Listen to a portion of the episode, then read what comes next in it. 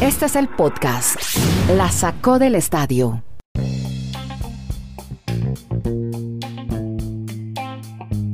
Hola, ¿cómo les va? Bienvenidos a este podcast que habla de deportes americanos y en el que vamos a originar sonido desde Bristol, Connecticut, del Retiro, Colombia y en Santiago de Chile con Dani Marulanda, Kenneth Garay y Andrés Nieto Molina. Hoy vamos a tener de hashtag, vamos a ponerle etiqueta a los Red Sox en la MLB, las grandes ligas, además de un pelotero que llega hacia allá que se llama Trevor Story. Hablaremos también de Big Papi, vea qué curioso también, hablando de Boston Red Sox, de Carlos Correa. Ah, nos habla el nuevo destino de este pelotero que digaré en segundos.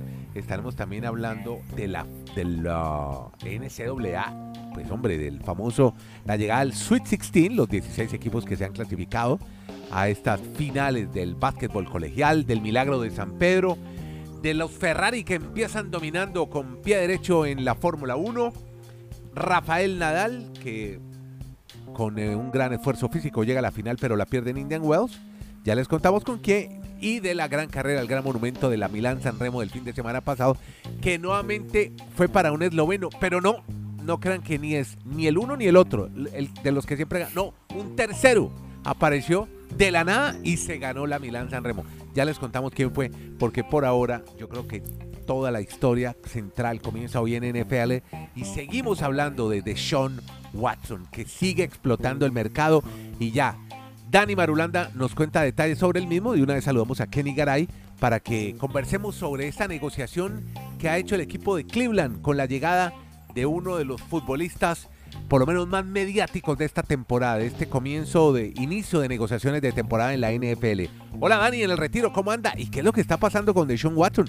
¿Por qué dice usted que explotó el mercado con este futbolista? ¿Cómo está? ¿Qué más Andrés? Abrazos para Kenneth, para todos nuestros oyentes, deseándoles a todos un arranque de semana con mucho deporte, que disfrutemos mucho y aquí sigamos conectados todos en la Saco del Estadio Podcast. Explota el mercado Andrés porque estas cifras son increíbles lo que va a generar el contrato de Sean Watson y todo lo que está arriesgando el equipo de los Cleveland Browns. Se convierte en el jugador de la NFL con el contrato asegurado más alto de la historia. 230 millones de dólares. Nunca antes se había pagado esa cifra. Nunca. Esa cantidad por, por, un contrato asegurado, garantizado no, garantizado o sea, no. pase lo que Pero pase, si vamos, Andrés, sí. un abrazo, Sí. te pagan hasta el último peso. No, friegue, qué Sí. locura. Ajá. Pero, y si vamos al promedio de contratos en la historia, es el segundo. O sea, ya pasa incluso hasta Patrick Mahomes. En ese momento con ese contrato hay seis quarterbacks, porque ese fin de semana también renovó el contrato Matthew Stafford, el campeón con los Rams. Sí. Hay seis quarterbacks que ganan de 40 millones de dólares hacia arriba o 40 millones. Ajá. Matthew Stafford Ya. con los Rams y Ajá. Dak Prescott con los Cowboys ganan Sí. 40 millones de dólares por este 2022. Ya. Josh Allen con los Bills 43 millones. Qué. Patrick Mahomes con los Chiefs 45 millones por No, esta temporada 2022. no, ya lo supera de Sean Watson 46 millones. No, y el único que está arriba de ellos en promedio por año es Aaron Rodgers que está con 50.2. Pero se explota el mercado porque lo que nos está reseñando Garay, ¿y Brady cuánto con gana? dinero garantizado 2.30. Brady gana, va a ganar, no gana los 9 millones de dólares esta temporada. Es que a Brady no le importa eso. No, ¿Nueve no llega a los millones? 9. Brady siempre priorizó. El equipo. Brady nunca le importó Fernando eso. Siempre Sí. priorizó eh, Sí. que, le, que lo rodearan bien, que le hicieran un buen equipo por encima de su contrato. sí. Por eso es que siendo Sí, sí, sí. tan de equipo terminó ganando. Oiga, no es pero- el mejor Claro. quarterback en cuanto a brazo, potencia y demás, Sí. pero sí ha sido el, el de más colectivo y el, El más ganador. de los sistemas. Sí. Vea usted. No, no, sí, eso lo ha contado mucho Dani y usted también, Kenny, pero, pero si llama la atención, la diferencia es muy alta, ¿no? Entre lo que gana un tipo como Brady, que Claro. la estrella es el símbolo de la NFL respecto a estos monstruos, estos que usted ha mencionado, Dani Marulanda. Impresionante.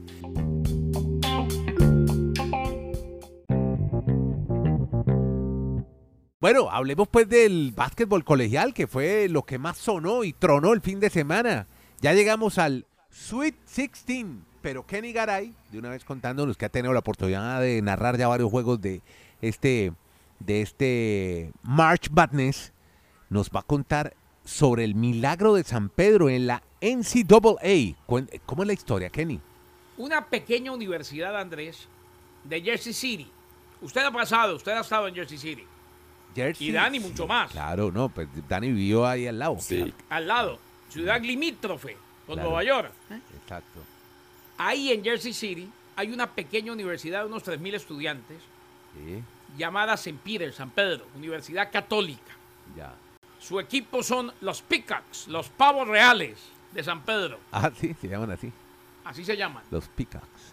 Y resulta, sucede y acontece, que los Peacocks ya están en el Sweet 16. Se mire metieron entre los 16 mejores equipos del país. No friegue. Es un O equipo, sea- una universidad pequeña, chiquita. Una universidad pequeña Ajá. Y por la que muchos no daban un peso. O sea, el simple hecho de estar ahí, para una universidad como St. Peter, que le ganó 70-60 a Murray State el pasado sábado, el simple hecho de estar ahí ya era suficiente. Bueno, ahora se meten Yo, al Sweet 16 Ujú. y tienen la capacidad y tienen la posibilidad de soñar con meterse entre los ocho y seguir haciendo historia. Recordemos, por ejemplo, que el caso más reciente que recuerde fue en el 2006, cuando Jim Larrañaga, el entrenador en jefe de los Huracanes de Miami, era el que dirigía a John Mason y terminó llevando a George Mason a el Final Four. George Mason fue Final al Four, Final Four, sí. estuvo entre los cuatro mejores. Vea los que están en el Sweet 16, de los más importantes. ¿Quién es? Gonzaga. Gonzaga contra Arkansas, Michigan contra Villanova, Texas Tech contra Duke. UCLA. Sigue vivo el Coach K 42 años después, en su última temporada. ¿Qué tal que termine Mike Chucheski, el Coach K, eh, su carrera de 42 años como campeón del torneo de la NCAA? Y Houston, Arizona. Y por otro lado, otro equipo que viene dando batacazos, ningún batacazo tan duro, ningún palazo tan grande como el de St. Peter, es la Universidad de Miami que se va a enfrentar a Iowa State. Vuelvo a nombrar a Jim Larrañaga. Qué tarea la que ha hecho este entrenador de origen cubano. Va a enfrentarse en Chicago a Iowa State. North Carolina se enfrenta a UCLA, Providence, a Kansas y St. Peter, la del milagro, el milagro de San Pedro, los Picas, los Pavos Reales, enfrentándose a los Boilermakers de Purdue. Todo esto entre jueves y viernes. O sea, jueves y viernes, Sweet 16 sábado y domingo el E-Day, los ocho de élite, y ya quedamos listos para el próximo fin de semana, el Final Four en New Orleans, Lucia. Garay, venga, yo voy a unos numeritos del final de la NCAA, porque el fin de semana estuve muy juicioso haciendo algunos análisis numéricos para todos estos tips y estas cosas, porque hay unas cosas bien llamativas. Primero, venga, yo explícamele a muchos oyentes, la- el baloncesto de la NCAA tiene más de 350 universidades, ¿correcto?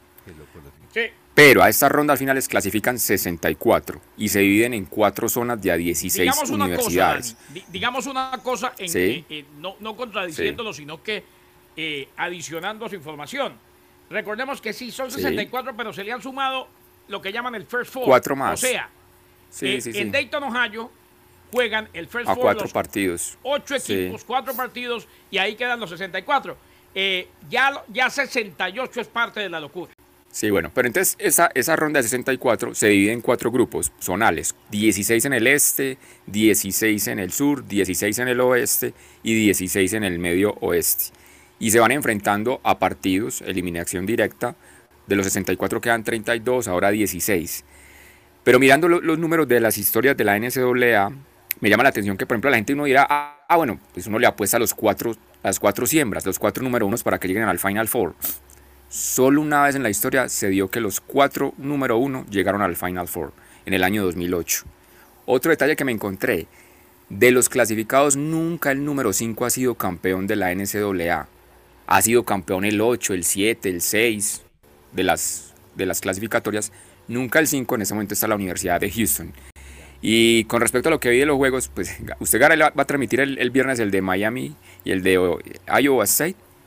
Dios primero, a ojo, ese partido va en simultánea, Dani. Arranca, bueno, Sí, arranca primero a las es el 9:30 último. del este. North Carolina Es el partido- UCLA. Ya. E inmediatamente Yo- yo- después, a los 20 minutos, arranca Sí. Iowa State Miami. Me tocan esos dos. Uy, bien. Es el último partido en la programación, exacto, porque entonces le voy a recordar que van a estar muy pendientes los amigos que hacen el reporte del estado del tiempo, ¿no? Por la curiosidad de estas dos universidades. Huracanes contra ciclones, jugando en, la, ciudad de los vientos. Y en ahí puede vientos, hacer- sí, señor. Sí, señor. Es verdad, Puede hacer muchos- huracanes, ciclones sí, en la ciudad de los vientos el viernes a la noche. Bueno, No ahí está entonces la programación, la tenemos lista y tendremos a Kenny narrando para ESPN, ahí lo estaremos oyendo y siguiéndolo como Oiga, siempre. Andrés. Sí. Y decir que St. Peter le ganó a Kentucky y a Murray State.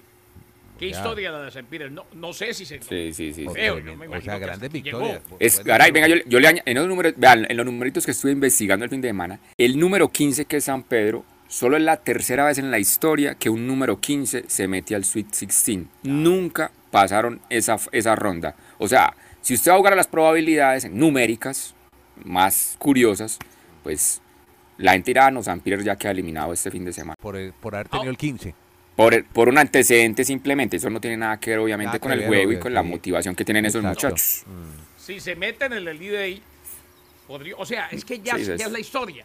Ahora, Claro, ¿sabe qué es lo bueno? Sí. Yo creo que va a ir toda la universidad, toda, toda.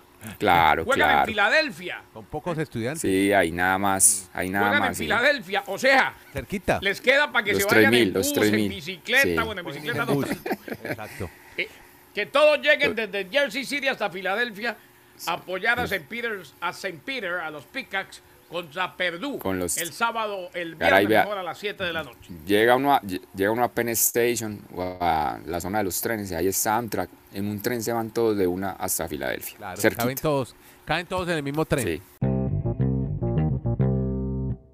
Venga, béisbol, que hay, hay varias historias para contar bien interesantes. Por ejemplo, la llegada de un shortstop, Trevor Story. Llega a los Medias Rojas de Boston, Kenny. Hay dos historias, la más importante para que no se me quede, Andrés, la de Carlos Correa.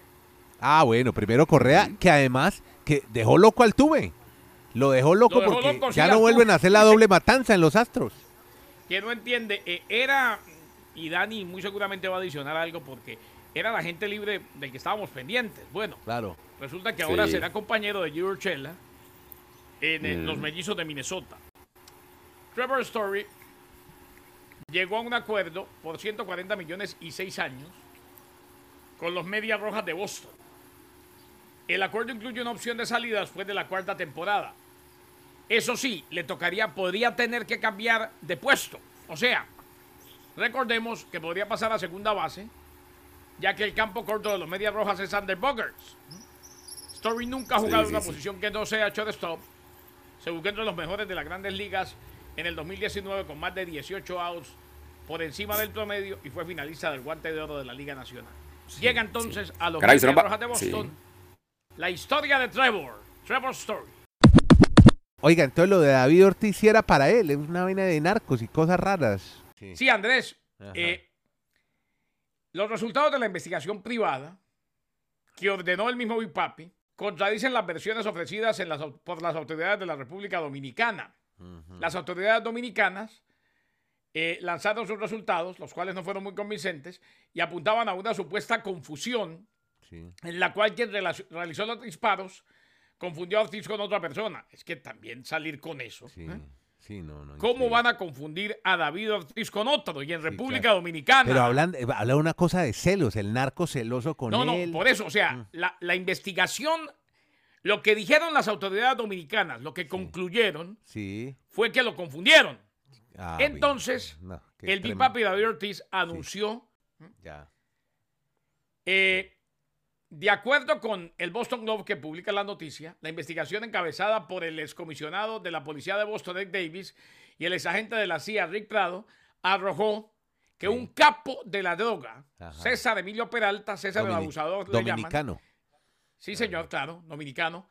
Todo fue en Dominicana. Habría ordenado el ataque a David Ortiz Sí. porque supuestamente el pelotero le habría faltado al respeto, Sí, eso es. por lo que según establece la investigación, orquestó un plan para colocar una recompensa por la vida del pelotero. Mm.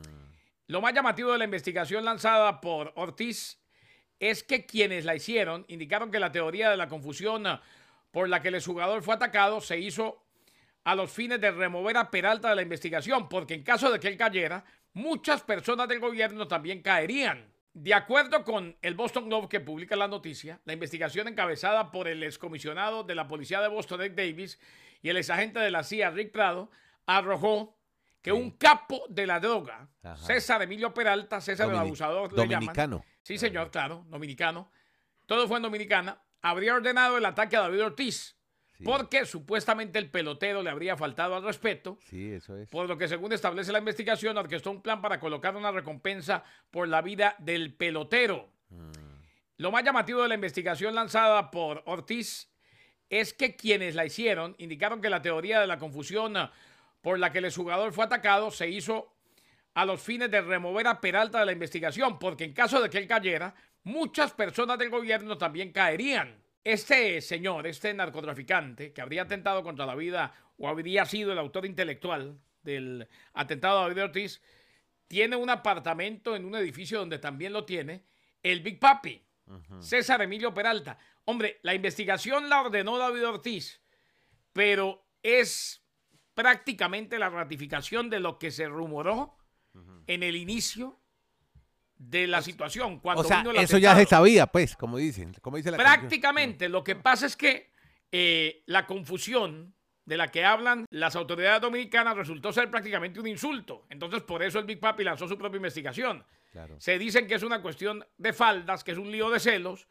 porque el Big Papi habría tenido algo que ver o habría tenido una relación, de alguna manera, con eh, una dama que era compañera sentimental de este capo la. Ah, no, no.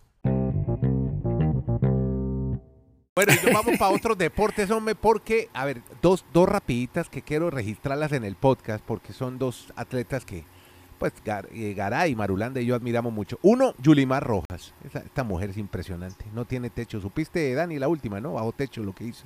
Sí, Tres pero bajo techo, bajo techo. Ah, bueno, pero tres récords del mundo. Sí, bajo techo. 15.74, bueno, pero vale Sí. también, válido. Sí, Y señor. el otro. Claro, y el claro, claro. Y el otro, el amigo Duplantis. Va en 6.20, salto con pértiga. El campeón del mundo, Sí. Armand Mondo Duplantis. Un verdadero fenómeno, también bajo techo. Tampoco le sirve, ¿no? Esto es como el World Tour y el, y el Pro Tour, ¿no? Eso no le sirve. Sí, ¿no? sí, sí. Ah, bueno. Eso es lo mejor del, eso es lo mejor del mundo en el atletismo. Yo voy con tres rápidas y arrancamos Vamos, con. Fórmula 1. Esa, oye, primero, La Ferrari. con Verstappen, hermano, que comenzó Sí. mal, ¿no? Y bien Ferrari. Pues los cambios modificaron mucho al menos la emoción y la estrategia de las carreras. Aunque Sí. la gente dirá, "Ah, pero bueno, el que salió de la pole de primero, Charles Leclerc, pues ganó la carrera. Sí, pero hubo mucho ambiente de diferentes cambios en la carrera. Ustedes vieron que varias veces Verstappen lo pasó, volvía y lo pasaba. A diferencia de las anteriores Fórmula 1, donde el que arrancaba de primero por lo general era Lewis Hamilton y adiós, mijo, que no lo volvían a ver. Sí. Ahora hay mucha más emoción por la, el tema de nivelar las cargas de, de los equipos, lo que, lo que mencionamos del- de los neumáticos, de los rines, del peso de los vehículos.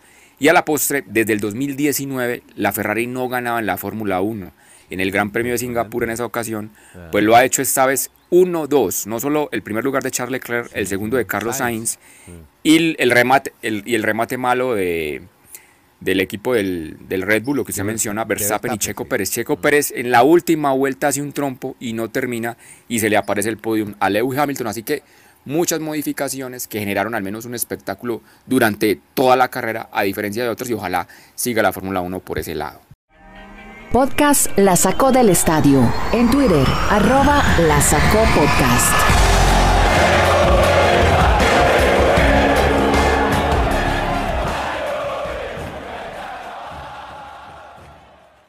Bueno, y Nadal logra ganarle en un partidazo a Alcaraz, a su paisano, al joven Alcaraz, pero pierden la Mm. final y hablan, de, por lo menos yo que oigo los programas de Radio España, el tipo estaba reventado ya para la final, le dolía de todo.